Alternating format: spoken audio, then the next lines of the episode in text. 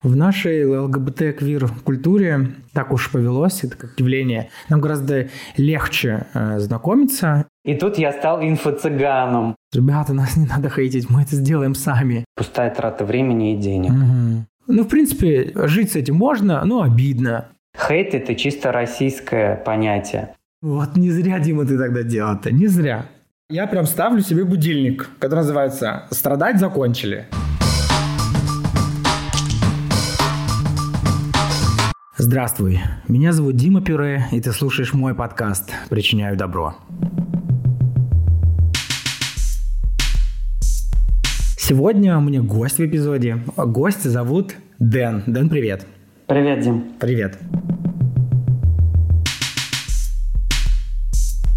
Прежде чем мы приступим к обсуждению тематики нашего эпизода, и перед этим я задаю вопросы из Блиц, внимание, я обязан тебя предупредить. Если тебе еще нет 18 лет, у тебя нет права слушать этот подкаст.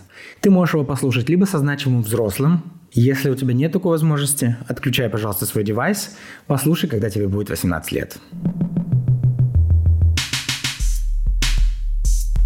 Итак, тема сегодняшнего нашего эпизода. Сегодня мы скорее, наверное, поражем, вряд ли поплачем. Я надеюсь. В предыдущем эпизоде, хоть он был про смерть, мы с Дариной тоже не плакали. Тема эпизода будет «На что мы зря тратили время?». Но перед этим вопросы из Блиц к моему гостю, а потом Дэн расскажет о себе, о своем пути. Дэн, ты готов к Блицу? Да, Дим, привет. Еще раз готов. Готов, отлично. Как быть, если ты дурачок? Жить, продолжать радоваться жизни и наслаждаться ей. Ага. Какая, на твой взгляд, твоя сверхспособность? Наверное, доброта. Доброта. К людям, э, пояснишь ли, как доброта к кому? К себе, к людям вообще? Не знаю, ну, может быть, начнем с животных, потом, потом постепенно к людям. Понятно, прикольно. У тебя есть интуиция? Да, огромная, большая. А как ты понимаешь, что у тебя есть? Как она звучит?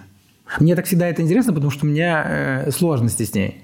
Вот у тебя есть, и как она для тебя звучит? Как ты понимаешь, что это голос Ну, бывают, знаешь, такие моменты, когда я э, что-то о чем-то подумал, буквально там через какое-то время я с этим сталкиваюсь, или я слышу об этом. Ну, то есть прям есть какое-то даже предчувствие угу. больше, чем интуиция. Угу. Это такое чувство-чувство? Да, да, да, очень сильно развито. Угу. Ты разумный руководитель? Нет, нет, нет. Почему ты так я, я слишком добрый. Слишком ну вот тут включается моя сверхспособность как доброта, и я, мне сложно быть жестким руководителем. Угу. Возможно, тогда очевиден будет ответ на следующий вопрос, но как ответишь? Чему ты в жизни хочешь обучиться или чему ты учишься в жизни?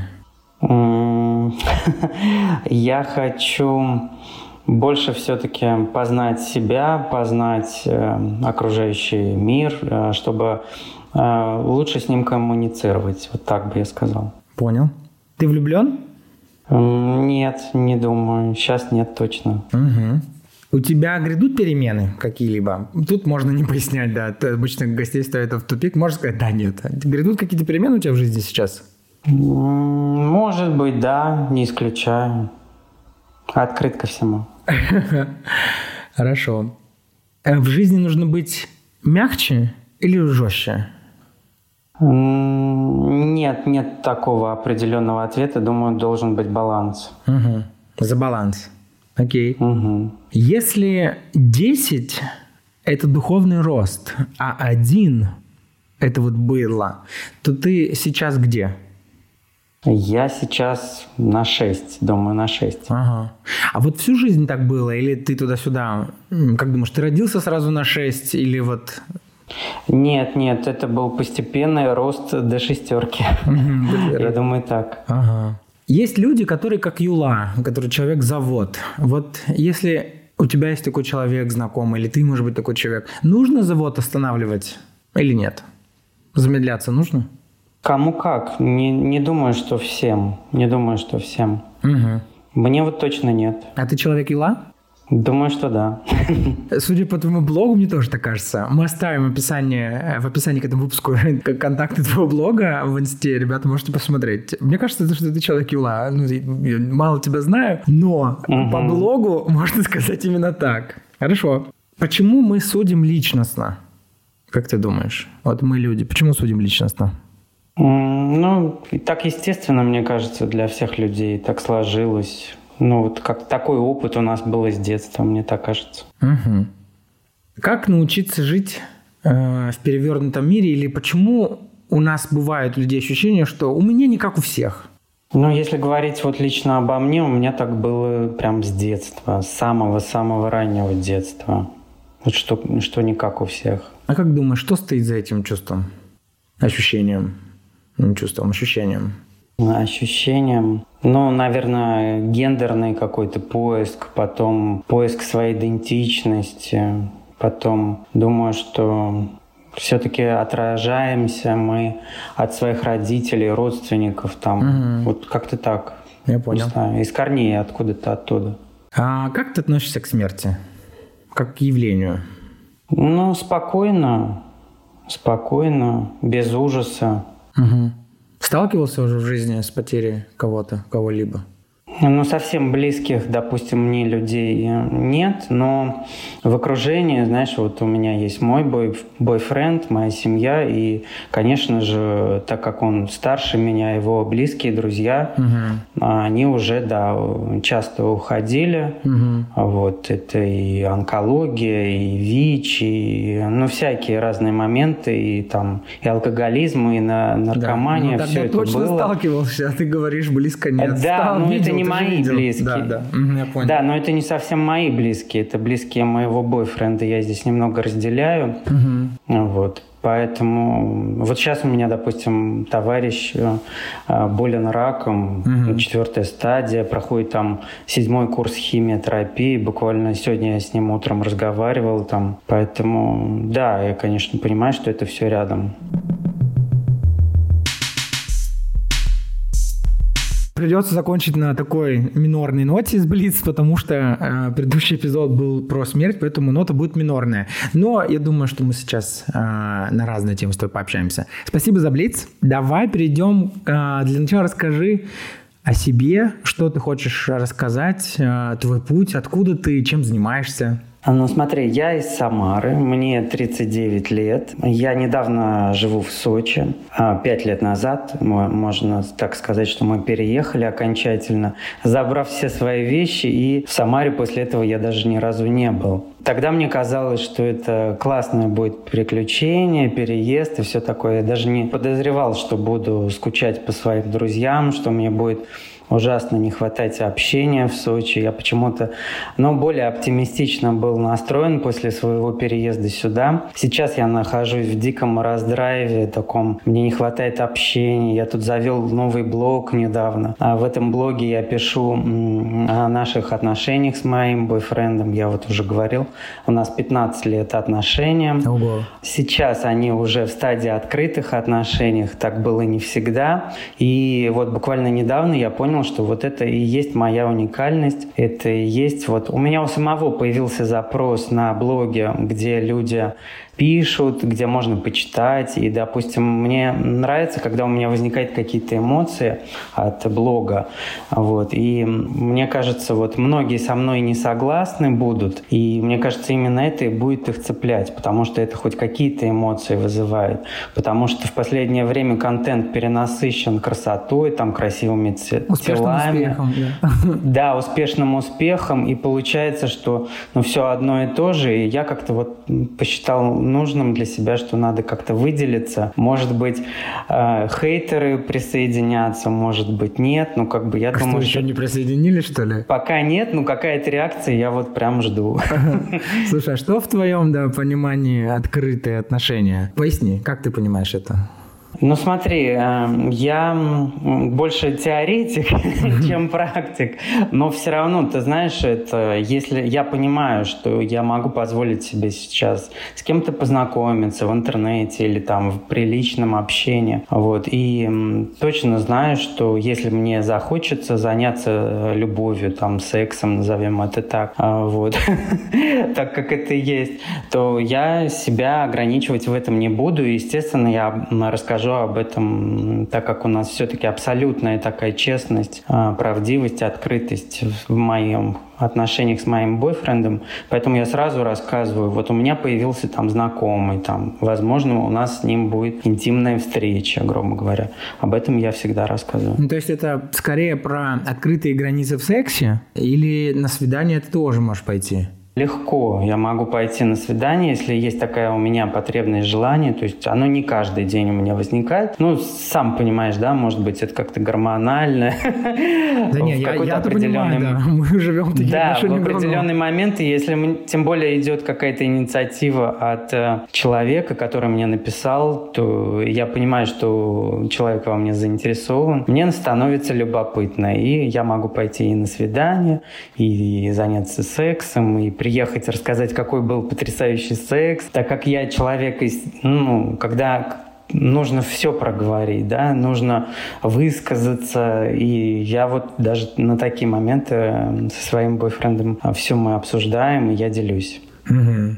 Слушай, ну, мне сейчас не претендую на предмет объективной реальности. Я думаю, что многие пары негласно живут с а, такими вещами, просто не обсуждают. А, ну, уже живут, а, скажем так, в открытых отношениях, просто не обсуждают, потому что обсудить или рассказать это нужно очень много смелости. Им нужно много проделать внутренней да, мужества, внутренней работы, чтобы начать об этом разговаривать. Не каждый к этому готов, и мы сейчас, ни ты, ни я, я уверен, никого не призываем к этому, это выбор каждого человека. Так честнее, да. В нашей ЛГБТ-квир-культуре так уж повелось, это как явление. Нам гораздо легче э, знакомиться. И да, тут дело в гормонах, возможно, в том числе, в желании. И причем это, на мой взгляд, не связано никак не с возрастом, потому что в моем окружении в разных странах есть квир-ребята разных возрастов, ведут себя часто, вне зависимости от возраста, с желанием и интересом знакомиться с новыми парнями. Это наша субкультура Питеров Пенов, условно говоря. Так что я в этом отношении понимаю, о чем ты, да. Ну да. Угу. Угу. Но тут видишь, как еще такой момент, мы пришли к этому. То есть сначала было, да, по умолчанию, то есть э, я ничего не рассказывал, не делился там своими какими-то вот такими вещами. Ну, хотя он прекрасно понимал и что-то рассказывал про себя, допустим, да, он, я там был там-то, вот. И, ну, я понимал, что он был там, там-то для чего-то конкретного. И, а потом как-то мы раскрепостились и стали уже делиться конкретно эпизодами секса и так далее, и так далее. То есть это, это своего рода такой рост. Этапы, да, да, органичные, гармоничные. Угу. Ревность была же наверняка тоже какое-то время. Присутствовала? Когда Ты знаешь, вот в самом, в самом начале отношений я вообще не подозревал, что он, они докатятся вот до открытых, потому что ну, я был молод, вот, 15 лет назад, и как, меня даже оскорбляло, когда люди предлагали нам тройничок. То есть мне казалось, что они, получается, не верят в наши отношения, и мне тогда это было прям, я в ярость впадал. Потом, конечно, со временем, как бы, я уже понял, что окей, норма, поэтому вот так вот все. Угу. Можешь себе представить жизнь в отношениях втроем?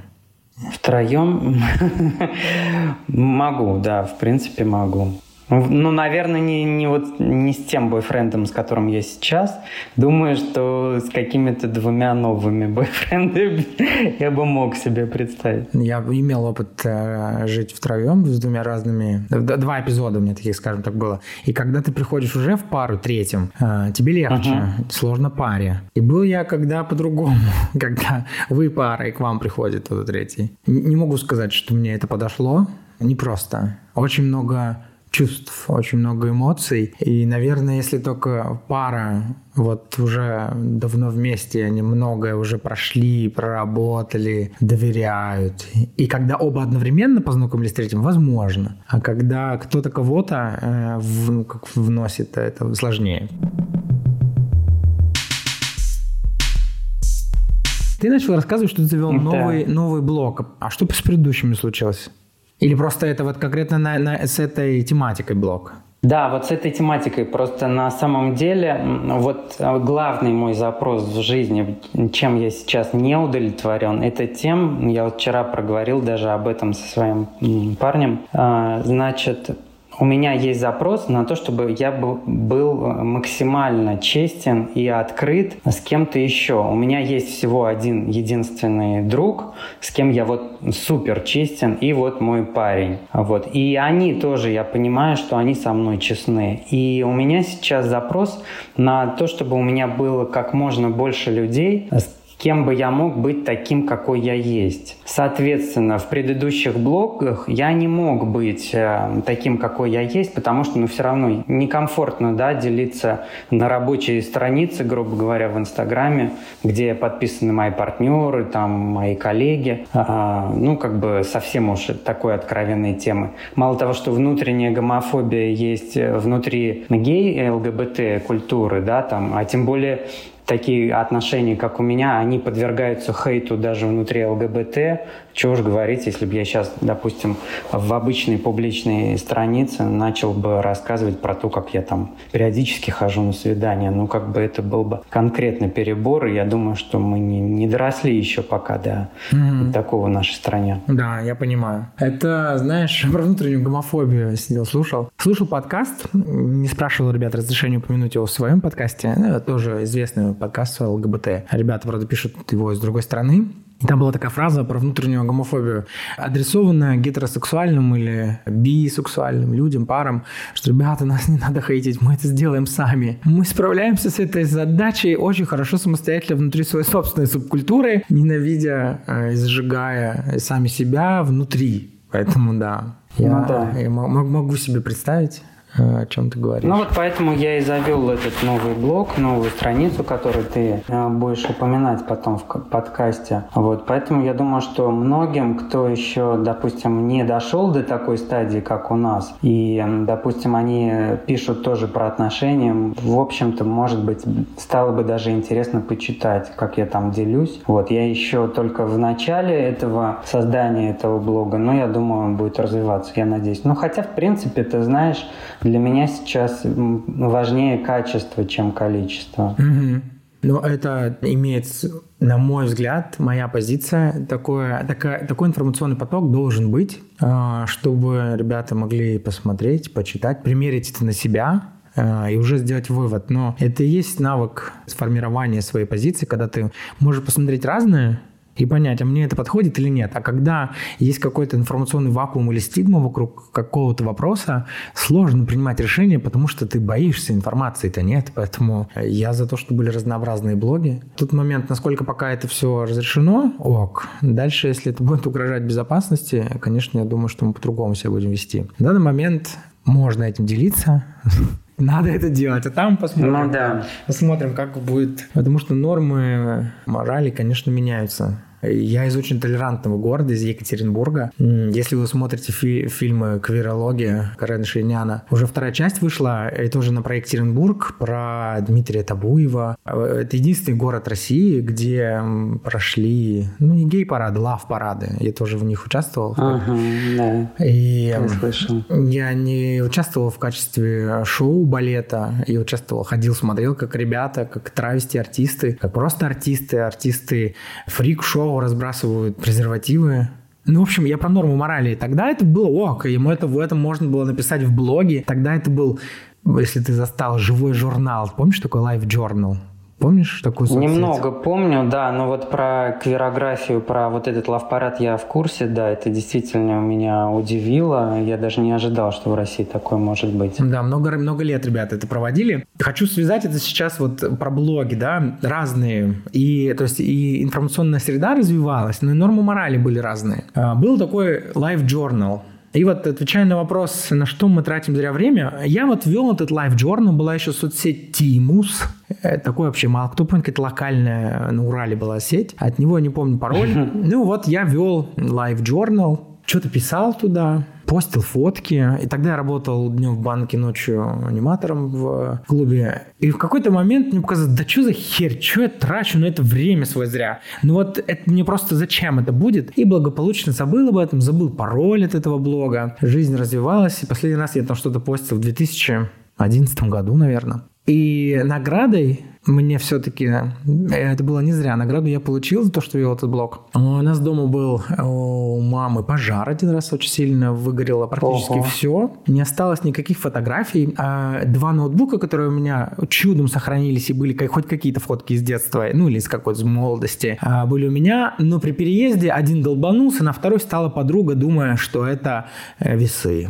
Подставка. Да, да, весы. Подруга достаточно... Тяжелая. Да, ну, не, ху, не худая девушка, очень, очень не худая девушка. В общем, у нее не осталось этих фотографий. И, конечно, очень бы хотелось эти фотографии. Мне было очень грустно. Я ничего не могу запостить там, не мог запостить. Ни студенчества, нет, ну, ну, нет фоток. Ну, в принципе, жить с этим можно, но обидно. Каким-то чудесным способом у Life Journal э, остались силы. Все это время этот блог жил, развивался. В смысле, как соцсеть жила, развивалась. И тут мне на старую почту, на которую я зачем-то зашел, пришло уведомление, что нам там сколько-то 20 лет, поздравляем. Ого. И я нажал ссылку, и там была клавиша «Забыли пароль», и я вспомнил пароль, и я увидел все эти фотки.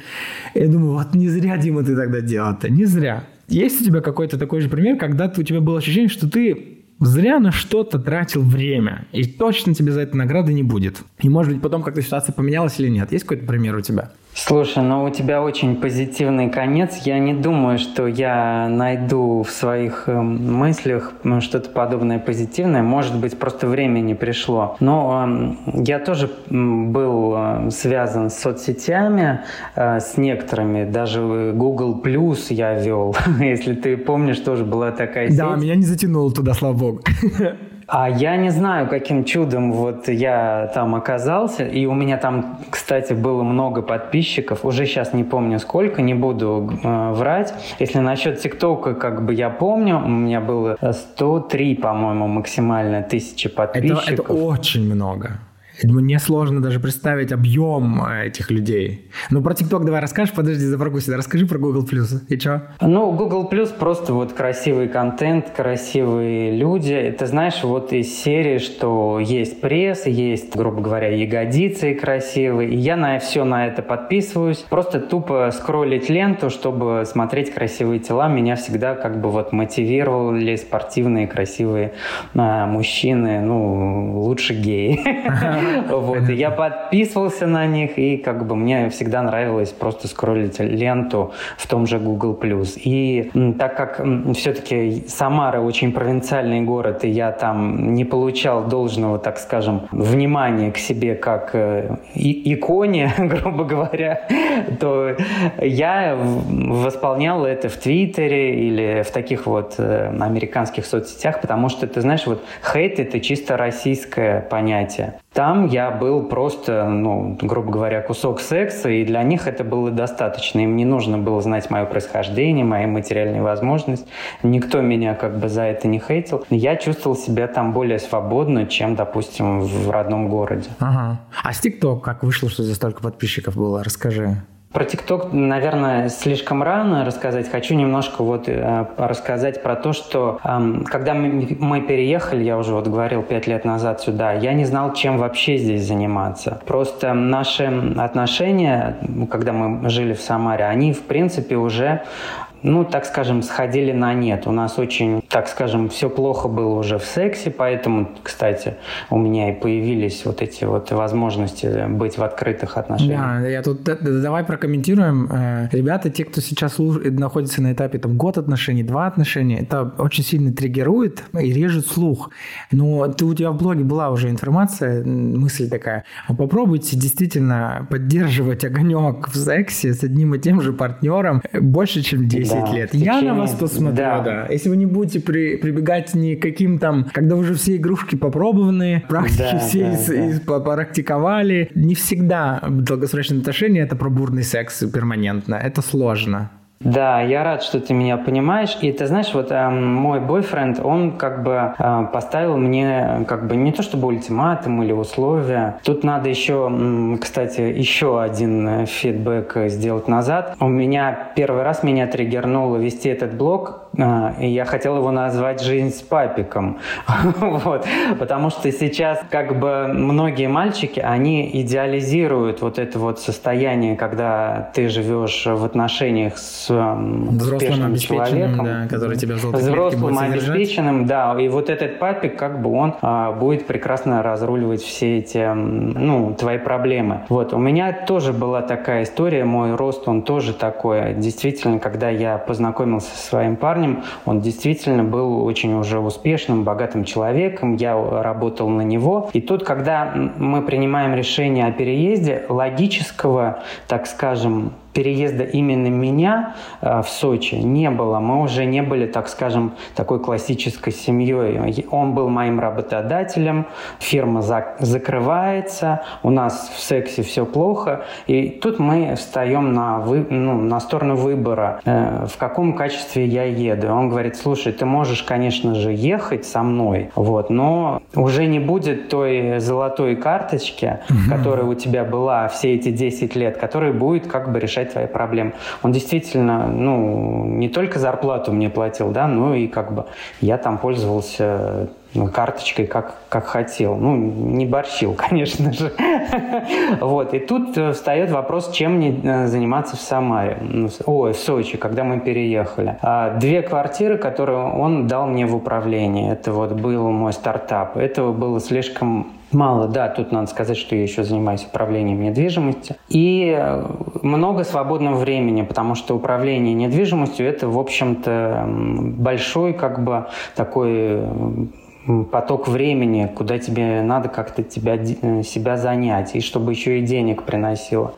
И так я окунулся в мир, а, значит, э, всяких разных соцсетей, в том числе и ТикТока. И у меня был бюджет рекламный. И получилось так, что с нескольких видео мне пришло э, много подписчиков. На самом деле там 100 тысяч может одно видео принести. Но об этом на тот момент никто не знал. И э, я пошел на очередной нетворкинг, потому что мне хотелось, как ты говоришь, человек юла, быстрее со всеми ними познакомиться, влиться э, в сочинский, так скажем, бамонт. Вот. И получилось так, что меня заметили продюсеры, и тут я стал инфо-цыганом, про которого Собчак недавно сняла. Они почему-то не, ну, как бы думали, что это очень вау, круто. Ты уже, типа, можешь продавать курс. Вот. И тут я окунулся в методологию, там, как набрать подписчиков в этом, в ТикТоке и так далее, и так далее. То есть со мной работали вот эти вот продюсеры. А, я прям реально сидел. Короче, ты окунулся с головой в инфобиз, да? В инфобиз. Это был ужасно, на самом деле. Я сейчас вспоминаю, как большую, вот э, с больших буквами можно писать, пустая трата времени и денег. Mm-hmm. У данного эпизода есть рекламный партнер.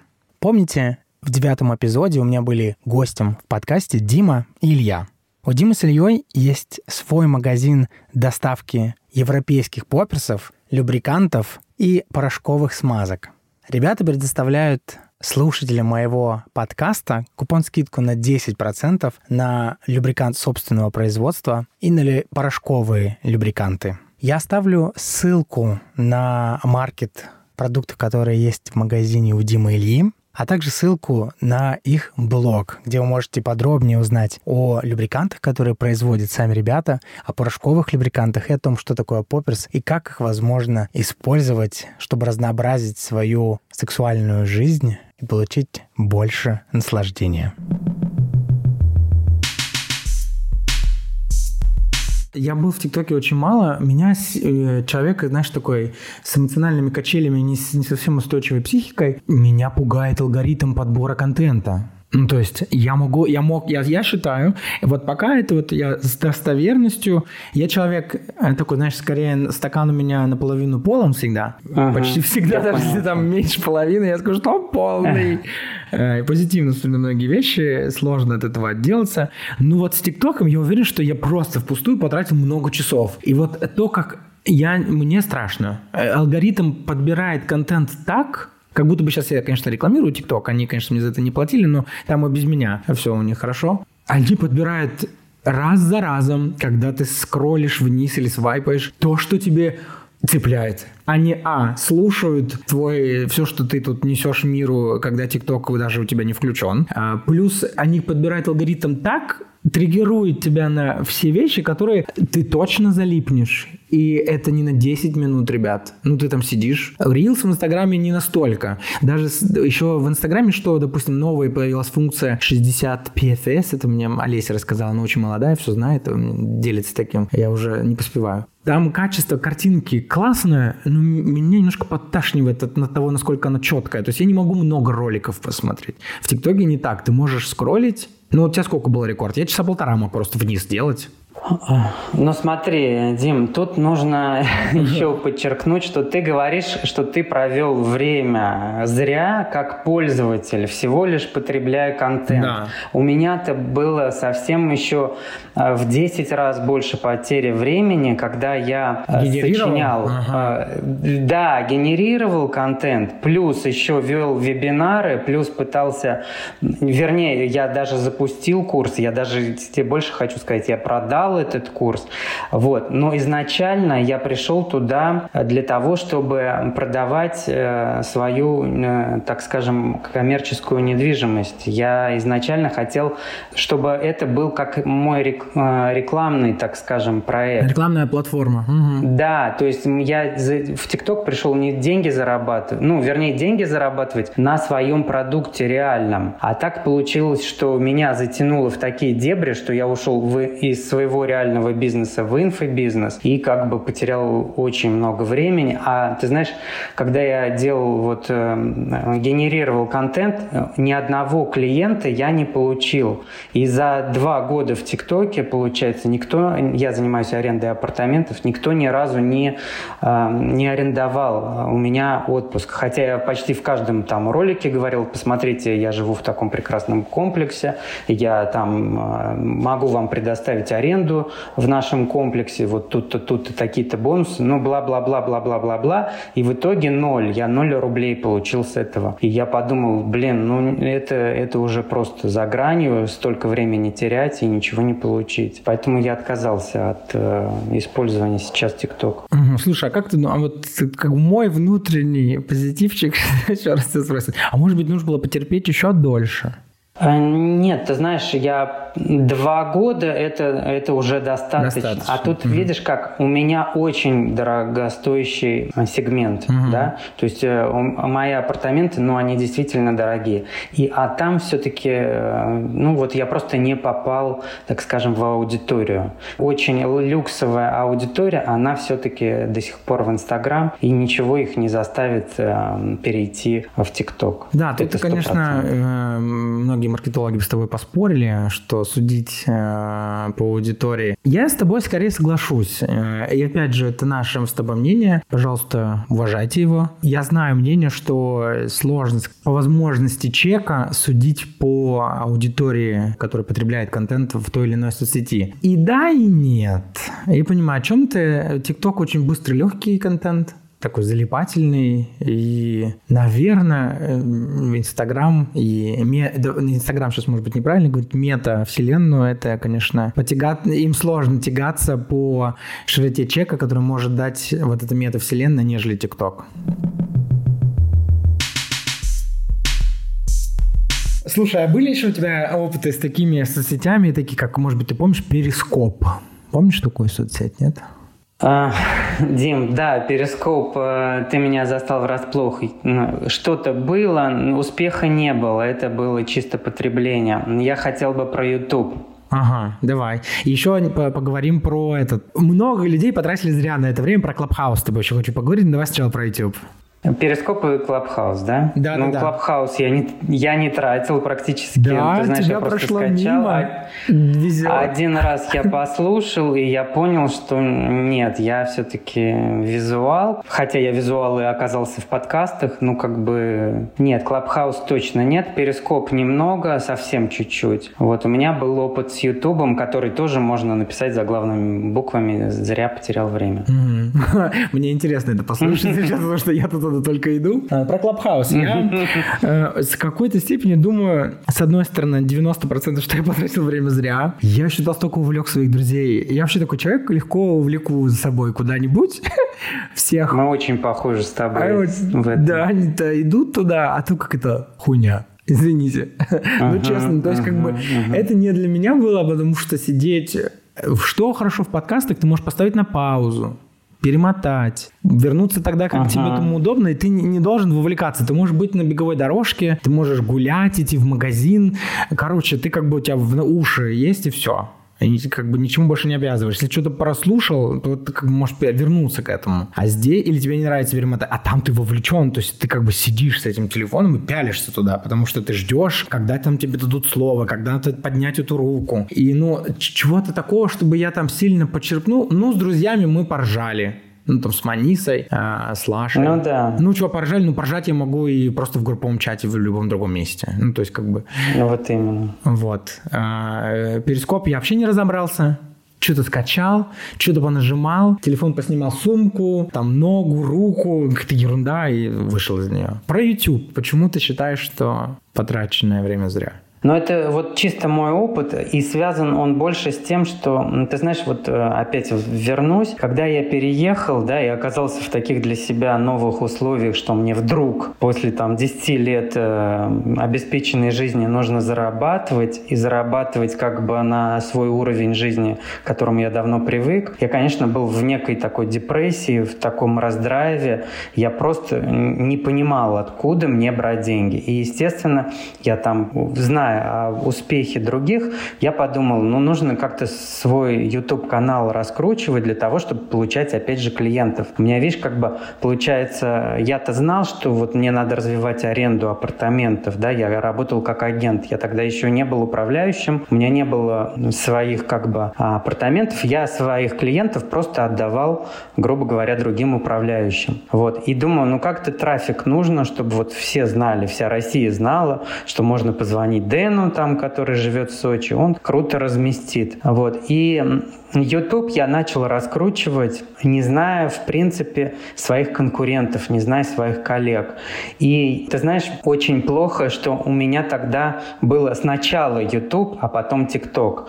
TikTok я как бы, хоть и потерял время, но у меня там появился навык э, ведения прямых эфиров. Я очень долго сидел в прямом эфире, я очень много работал на камеру и вышел из зоны комфорта, я полюбил себя в кадре. А когда я начал YouTube, я был настолько зажат. И опять же, там был такой момент тонкий, да, когда ты записываешь YouTube, ты не можешь сказать, что тебя привез в Сочи твой бойфренд, поставил вот в такие условия, и что ты вообще гей. То есть ты не был самим собой mm-hmm. э, на YouTube. И все это считывалось, и поэтому ролики ну просто не зашли. И в конце концов от меня мой продюсер отказался. Он сказал, слушай, ну ты не готов, ты как бы, ты не человек кадра, вот, считывается, что ты говоришь э, неправду, поэтому ну, Чувствуется аудитория, это, да. Слушай, ну тогда я хочу тебя слушать тебя, я сейчас поймал себе на мысли, что тогда ты время потратил не зря, да? Ты сам рассказал, что на ТикТок ты получил опыт выступлений, э, полюбил себя. Да. А с Ютуба, угу. это, это опять же мой внутренний человек, э, оптимист все время говорит. А с Ютуба, получается, ты понял, что когда ты не веришь сам, чему рассказываешь, тебе это не органично, тебе это ну, там, не, не хочется, не экологично, не нравится, тогда ты тоже получил награду с этого. Может быть, тогда было не зря? Что скажешь на это? Ну, ты знаешь, эм, может быть, и не вот прям зря, да, может быть, какой-то опыт, да, есть, но все равно я очень долго был в депрессивном состоянии, потому что все, что я тратил на это, деньги, а, это были вот прям буквально последние деньги. То есть я нанимал каких-то таргетологов, которые меня кидали. Я нанимал каких-то дорогих видеографов и делал дорогие видео, которые прям вот буквально, я думал, вот сейчас оно должно выстрелить. Или знаешь, как э, был вебин... я веду вебинар, и я понимаю, что вот все, это была моя последняя там надежда, и как бы с этим вебинаром связанная, потому что реклама, вот это Яндекс, там, ты ты ты ты вот это вот все, оно стоит, э, ну, дорого. И получается, я выпуливаю, кроме своих затрат временных, я еще затрачиваю бюджет, сливаю бюджет. Как бы я был в жуткой депрессии и вспоминаю сейчас больше с негативной точки зрения, чем вот эти маленькие, мелкие позитивные моменты. А тут, еще раз тебе это верну, очень взрослая позиция – пытаться и делать. Ну, то есть, э, когда ты ведешь бизнес, неважно, инфобизнес или, ну, допустим, у меня был бизнес, э, мы делали вечеринки ночью, днем кофейня, ночью вечеринки. И не, не, не имея опыта этих ошибок, не вкладывая последний день, всегда бизнес, первый, второй, третий, четвертый, ну, вот убыточный. То есть, тебе нужно ходить по этим граблям. Тебе нужно потом с негативом воспринимать это. Ну, так только растут взрослые люди. Но ведь как вот, э, об этом Ира Подрез много в своем блоге, подкасте говорит, подкаст «Шире чек», ребята, рекомендую вам послушать. Абстрагируйтесь просто от истории маркетинга, что он говорит, просто это, на мой взгляд, применительно к многому бизнесу и вообще опыту. Ну вот как дети ходят, ну это реально же он учится сам, встает, падает, думает, что ну так, ну так я падаю, надо держаться, надо ползти. Или там вырубился, дальше спит, переваривает это. Упал, больно плачет. Ну вот то же самое же с ошибками и опытом. Конечно, неприятно. Ну вот снова не полезешь, например, туда, да, с ну такими, ну, да, с такими бюджетами. Попробуешь как-то по-другому. Однозначно нет. Поэтому рассуждая на вот на что мы зря тратили время, я бы теперь сделал акцент. У нас есть ощущение зря потраченного времени, но часто это не так. Часто время потрачено не зря, и нужно потерпеть, чтобы пришло вот это осознание, для чего это было, как. Оно не сразу придет, и не надо его судорожно искать, оно просто в какой-то момент в голове уложилось кирпичиком. Ну, вот это было вот для этого. Я, у меня вот есть один, я вчера думал перед записью, думаю, что же такого сказать, ну ведь наверняка есть, на что ты, Дима, потратил время зря. У меня есть одна такая история, она смешная. Я, я не готовлю. Как и ты. У меня готовит муж, он готовит превосходно, это его стезя. Я, ну вот прям, бля, ну я уже много лет не готовлю. Я, может быть, раньше что-то и готовил, Маниса меня иногда поправляет. Дима, ну в смысле, ты готовил нам пасту, ты готовил то. Это было давно, это было до Жени. Женя шеф, мне как бы, ну, во-первых, тягаться смысла нет, а во-вторых, мне потреблять это нравится. Ну, какой смысл? Я просто мойку могу загрузить. Вот. Что-то... Ну да. Женя где-то путешествовал, у меня дома были ягоды, яблоки. Я думаю, сварю я себе компот. Значит, я мучил Женю, кого-то еще. Оказалось бы, что, ну, я, мне просто надо знать, сколько вешать в граммах, когда мешать, когда вылить, как вылить, и что делать с косточками. Это мне надо все объяснить. Я все узнал, варил, делал, поставил дуршлаг в раковину, слил компот, долго думал оставшись с ягодами. Вот это я потратил время зря. Вот точно зря. Не думаю, что... Прям вообще невкусно было. Да-да-да. Ну, я канализационным трубам компот, наверное, понравился. Мне остались моченые яблоки. Ну, не знаю. Это, наверное, единственное, что я могу сказать. Вот. А до всего остального мне, наверное, надо подумать, зря я на это время тратил или нет. Ну, давай тогда, если продолжим эту дискуссию, я тоже подумал, а на что же я тратил время зря, и я покопался в себе и вспомнил, что не связано это никак с соцсетями, это про личное. Вот. Но это прям мои какие-то вообще глубинные э, истории, которые, наверное, больше к психотерапевту. Ты знаешь, у меня был момент, когда я пытался кому-то что-то доказать, и вот это вот конкретно время зря. Вот это вот прям конкретно время зря. Ребята, если вы нас слушаете, пожалуйста, а, вот бросьте это дело глупое и как бы живите своей полной жизнью, не надо никому ничего доказывать. Да, на это действительно мы время тратим зря, и сознание, оно больно. Но это от закомплексованности зависит Тут, еще человек. Да, такой момент. Просто так, если вы пытаетесь уже доказывать кому-то, просто так вы резко, на мой взгляд, не можете прекратить. Э, вам нужен человек, который вас сопроводит в этом пути. Э, какой-то значимый коллега, друг, психотерапевт, мама, папа, брат, не знаю. Здорово, если партнер. Кто-то, кто поможет вас, ну вот, возвращать к этому, типа, да ты чего? А ты, ты, о чем ты. Смотри, ты снова это ну, делаешь. Просто примет да. таким, какой ты есть. И будет тебя, когда видит, что ты снова опять пытаешься кому-то доказать, тебя как обращать на это внимание, подсвечивать тебе это. Да, Самостоятельно, да, да, да. ну, очень... Это больное осознание, это грустное осознание. Человек же ну, закрывал какую-то потребность, и новое надо с кем-то. Мой взгляд, человеку нужен человек. Можно кого-то попросить словами через рот, слушай, вот я все время, мне важно мнение других людей, вообще от этого супер зависим, ведь об этом соцсети в том числе, помоги мне, пожалуйста, обращай мое внимание, знаешь, фильм «Девчата» есть, черно-белый, очень люблю его. И там она попросила свою подругу, типа, вот чтобы я, типа, на него внимание обращал, ты кашляй мне там. И вот они там едут на поезде, э, она там забежала, влетела на эту платформу, он стоит, курит, и ее подруга выглядывает, и громко ей там Найдите такую подругу, которая, друга, который будет вам это подсвечивать. Ну вот я как бы и своим новым блогом ты и кричу. Вот мне сейчас уже моего партнера прям мало, чтобы он принял меня таким, какой я есть, полюбил меня таким, какой я есть, со всеми моими недостатками, и мне ему уже ничего доказывать не надо. И вот я уже говорил, что у меня есть всего один единственный такой друг, но я чувствую, что мне и этого мало. Я бы хотел, чтобы я получал из соцсети еще вот такой аспект, который действительно действительно вот э, все сейчас спрашивают, что вас вдохновляет, что вас вдохновляет. Вот меня конкретно вдохновляло бы какие-то люди, которые могли бы принять мое мировоззрение. Наверное, это, ну, не получится, что полностью, да, там, ну, хотя бы мне им доказывать ничего не нужно было бы, меня бы это... Ну, то есть ты хочешь подтверждения э, в, в большем объеме? Того, что я кайфовый, да, грубо да, говоря. Да, да, да, да. Но тут есть какое-то внутреннее какое-то немного противоречие с тем, что мы сказали до этого, но это не про доказать доказать, это про получить подтверждение и объем этого подтверждения. Если ты знаешь, что тебе ну, надо да. этого много, то грамотно, конечно, себе самому это организовать и просить это.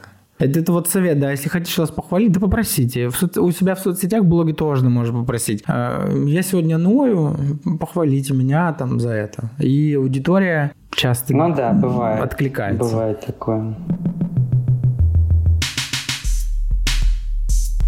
Слушай, хорошо поболтали на эту тему, разные затронули аспекты. Можешь как-то вот, если абстрагироваться от э, мы там разные примеры, ты и ты, и я приводили про на что мы зря тратим время. Что посоветуешь человеку, который понял, что, блядь, я потратил время зря. Что ему делать? Первое, не бояться ничего, пробовать заново, новое, как-то вот все бросить, не бояться, что там кто-то осудит. Я думаю, что самое главное вот не париться. Ты знаешь, у меня были такие смешные истории, когда вот с тем же, блин, ТикТоком, у меня тут как, как ты тоже вовлекаешь людей, и я тут вовлек. У меня тут несколько подружек, соседок, начали со мной уже конкурировать в этом ТикТоке. Мы тут начали грызться, ругаться из-за того, что вот у тебя там подписчиков больше, у меня меньше, грубо говоря, там. Ну, то есть, по крайней мере, вот херней вот этой не страдать, не мериться. Mm-hmm. Ой, фалометрией не заниматься, да, я понял. Да, вот, э, вот такой совет мой, как бы главное не, не это. Реальная жизнь, она важнее. Я бы добавил, что для таких людей, как я, хочется пострадать, пострадайте чуть-чуть. Ну, пострадайте. А мне иногда надо пострадать. Я такая драма Queen в этом смысле. Пострадайте, а потом забейте, отряхнитесь, идите дальше. Только поставьте себе... Ну, мне помогает конечность страдания. Я вот сегодня пиздец страдаю плачу, включаю слезливую специальную музыку, каких-нибудь гостей из будущего. Вот пострадать, поплакать, никого не нужен.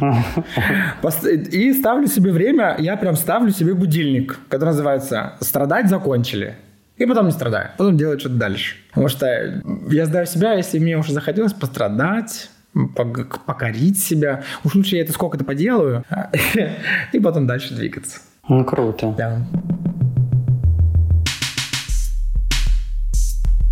Спасибо тебе за твое мнение. Тебе спасибо. За открытость, И всем за подписчикам, э, тем, кто нас слушал, спасибо, что вы дослушали нас до конца. Мне будет очень приятно, если вы подпишетесь на мой инстаграм. Ссылка на блог Дэна будет в описании к этому выпуску.